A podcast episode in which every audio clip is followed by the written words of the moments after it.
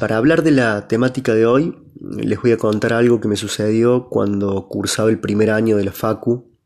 el profesorado de educación física. Por aquel entonces,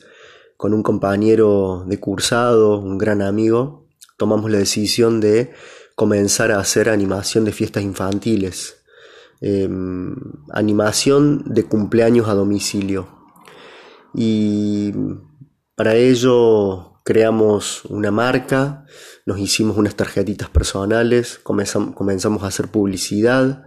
eh, entre nuestros amigos, nuestros familiares y por supuesto que armamos eh, una secuencia de juegos, actividades, dinámicas, como para que ese cumpleañito eh, pudiésemos animarlo por el lapso de dos horas y media, que es lo que más o menos dura una animación de fiestas infantiles. Em, teníamos todo listo, todo preparado y allá fuimos. Nos lanzamos a nuestras primeras experiencias. Y en uno de los primeros cumpleaños, recuerdo que em, llegamos a la casa del cumpleañero, la cumpleañera en este caso era una nena que cumplía ocho añitos. La madre nos estaba esperando, nos abrieron la casa, pasamos al, patio, al parque de la casa, a la parte de atrás, un parque re lindo, con un césped genial,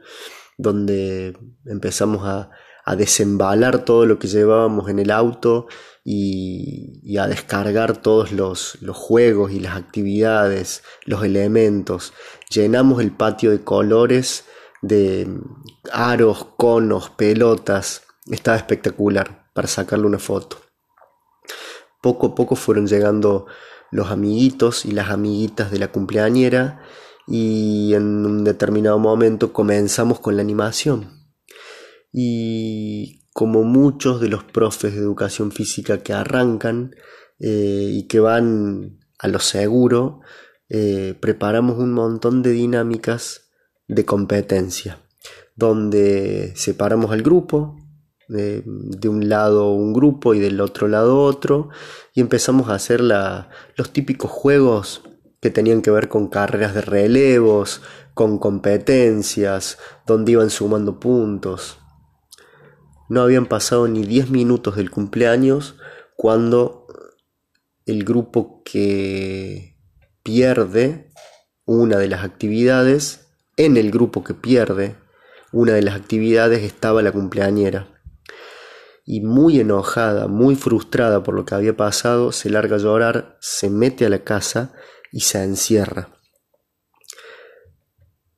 no había forma de que ni la madre, ni el padre, ni los hermanos, ni mi socio, ni yo pudiésemos sacarla de adentro.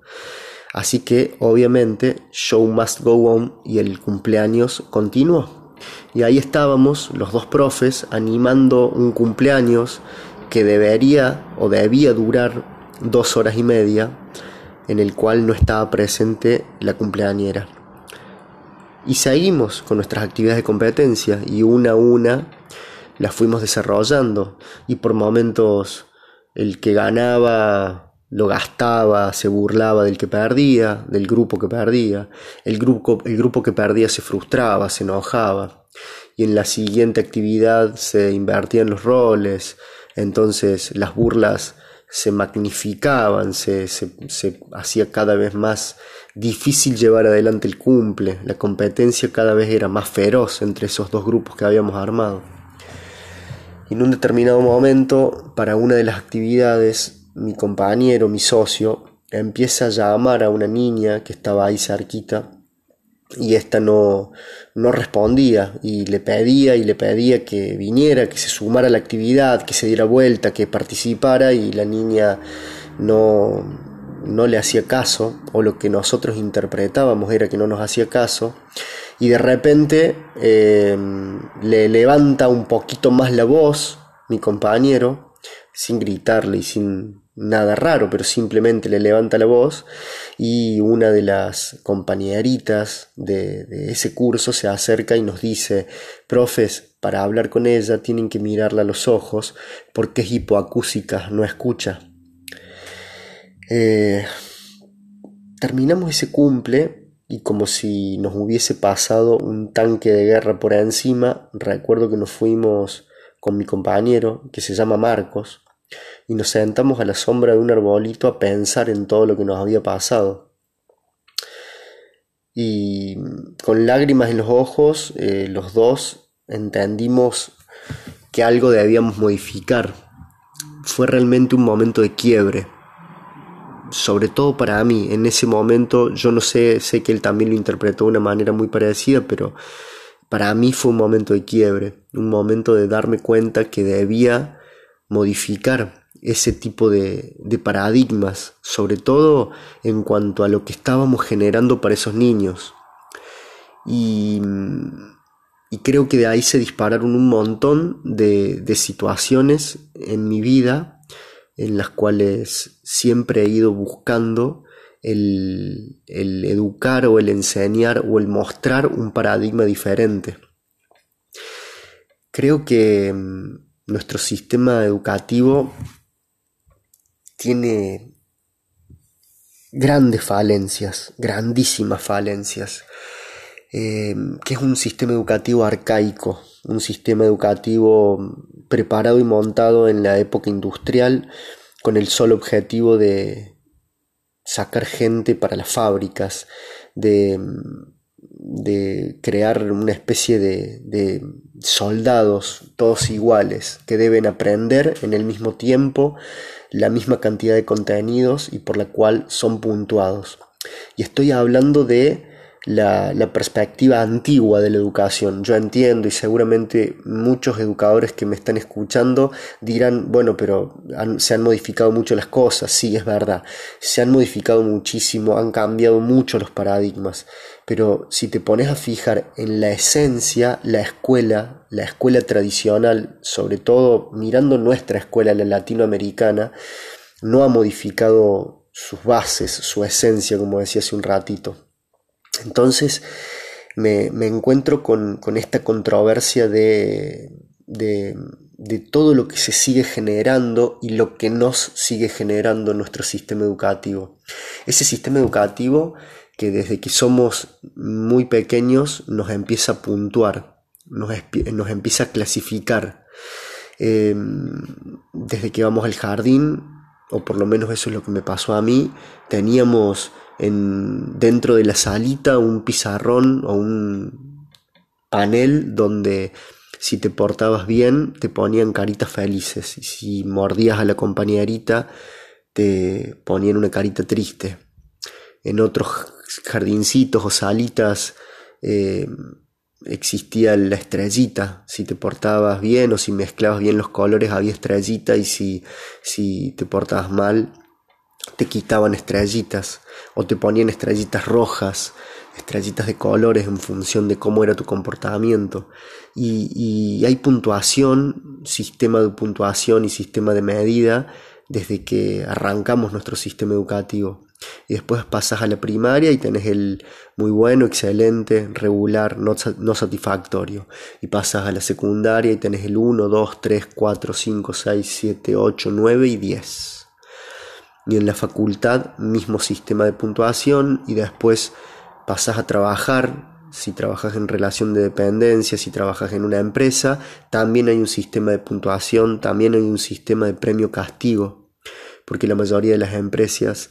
eh, utilizan el, el método del liderazgo transaccional donde te doy mi tiempo y vos me pagas un sueldo, logro el objetivo y hay un aumento o hay un premio, entonces siempre estamos en ese espacio de puntuación y siempre inmersos en esa sociedad y en este mundo competitivo. Y, no reniego de eso, entiendo que existe, entiendo que es el juego de la vida, eh, entiendo que nosotros decidimos que el capitalismo iba a ser nuestro modelo y en el modelo capitalista hay competencia y los seres humanos compiten unos con otros. Pero, pero es un paradigma que se, se arraiga cuando somos muy niños y que mm, lo que yo considero que genera es una búsqueda constante de la perfección, es una búsqueda constante de la aprobación externa. es, es, acostumbrarnos desde que somos muy niños y en función de ese acostumbramiento empezamos a generar nuestras creencias y en función de nuestras creencias nuestros paradigmas y en función de nuestros paradigmas los filtros con los que miramos el mundo y, ese sistema de, creencias o de paradigmas tienen que ver con la búsqueda constante de, de eso que está afuera de esa persona que va a decirme si lo que hice estuvo bien o estuvo mal. Eh, esa nota que va a terminar eh, dictaminando si hice las cosas bien para la mirada de un ajeno o mal. Y, creo que, que, como dije hace un ratito, nos acostumbra, nos acostumbra a estar todo el tiempo necesitando del otro, necesitando eh, que el otro me mire, que el otro me apruebe, que el otro me felicite, que el otro me aplauda. Em, y nos olvidamos de mirar para adentro. La búsqueda de la perfección estoy absolutamente convencida de que es efímera, de que es una búsqueda intangible, de que somos seres imperfectos. No existe la perfección. Em, entonces, em, creo que poder modificar ese paradigma, poder cambiarlo, poder empezar a pensar en nuevas maneras o en nuevas formas de, mirarnos, creo que suele ser mucho más eh, funcional y significativo, por lo menos para los seres humanos con los que he trabajado y logran interpretar esta nueva mirada que yo le digo salir de la búsqueda de la perfección y entrar en la búsqueda de la excelencia. Para mí la excelencia tiene que ver con dar el 100% independientemente del resultado. Eh, volviendo al, colegio es eh, el adolescente, el joven que se sienta a estudiar y se mata estudiando, da su máximo y mm, después luego va, rinde y en función de esa nota se frustra porque quería alcanzar el 10 y, la profesora, porque ahí es donde entra este, este momento donde, donde no puedo hacerme cargo. Em, la vieja de matemática me puso un 5, cuando en definitiva el que se sacó la nota fuiste vos, el que estudió o no estudió, más o menos interpretó o no interpretó, fuiste vos. Pero tenemos la tendencia desde esa mirada, desde ese paradigma, no solamente a estar todo el tiempo buscando la aprobación externa, sino que cuando eso no llega, culpo a lo externo y, y, genero un reproche hacia lo externo porque el otro no lo vio, porque el otro no me puso, porque el otro no me mira, porque el otro no me quiere, porque no se da cuenta de todo lo que hago, porque no se da cuenta de todo lo que le doy y, transferirlo a cualquier espacio de tu vida. Salí del, sistema educativo del que estaba hablando y llevarlo a lo cotidiano, al día a día, a tu casa, a, todo, ese, a todo eso que genera tanta discordia y tanto conflicto que tiene que ver con estar todo el tiempo buscando que el otro apruebe lo que haces, que el otro te diga que está bien, cuando en definitiva lo más sano sería hacerlo por vos, dar tu 100%, hacerlo porque disfrutas del proceso sin que te importe tanto el resultado. Obviamente que el resultado termina siendo importante, interesante y vamos en búsqueda de objetivos y en función de eso que conseguimos tenemos la posibilidad de autosuperarnos. Pero cuando solamente estás pensando en llegar a un lugar, solamente pensás en un objetivo y evidentemente que si a ese objetivo no lo conseguís termina generando frustración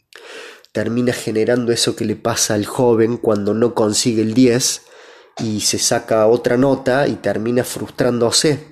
Ahora la diferencia abismal que existe cuando el joven logró interpretar lo que significa la excelencia, lo que significa ir en búsqueda de eso, dar su 100% independientemente del resultado y dando su máximo, haciendo su mejor esfuerzo, lo mejor que puede, lo mejor que tiene,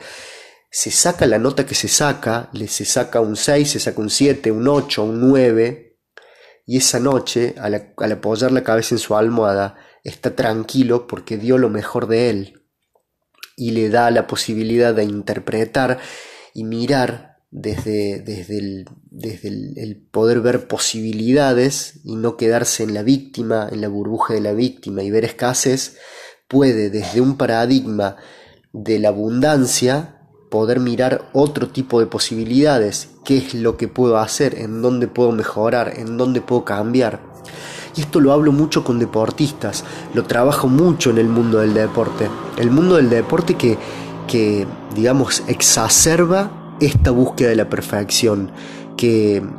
presiona a los seres humanos que practican ese deporte a conseguir resultados, a conseguir resultados y objetivos. Y no digo que esté mal, los objetivos y los resultados son el norte, son la visión, son el lugar a donde, a donde pretendemos ir.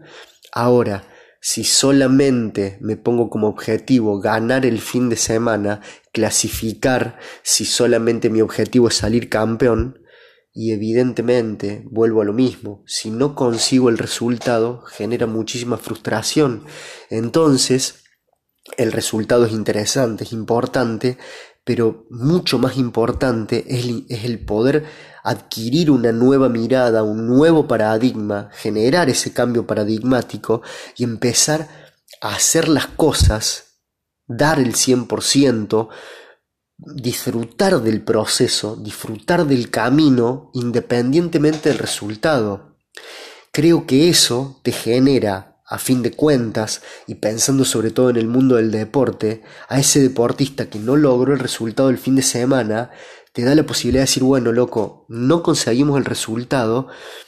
o loca, no conseguimos el resultado, pero dimos lo mejor de nosotros, dimos nuestro máximo, veamos cómo hacemos para que el próximo partido podamos revertir esta situación. Es donde, donde el equipo empieza a entender que el único rival que existe es él mismo, el mismo equipo, cuando vos te das cuenta que vos sos tu propio rival, que vos sos el que tenés que superarte constantemente, que tenés que dejar de pelear contra el otro, de luchar contra el otro, de competir contra el otro, el otro va a seguir existiendo y va a estar ahí.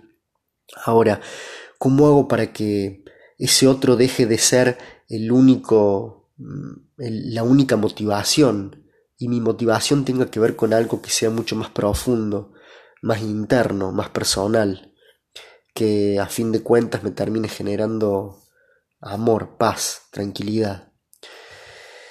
Em, sé que, es controversial, eh, sé que es difícil quizás de interpretar, em, pero estoy convencido y lo he trabajado con, con, muchas, con muchos jóvenes, con empresarios, lo he trabajado con, con muchos deportistas. Cuando empezamos a lograr el, cambio paradigmático y el interpretar desde este lugar,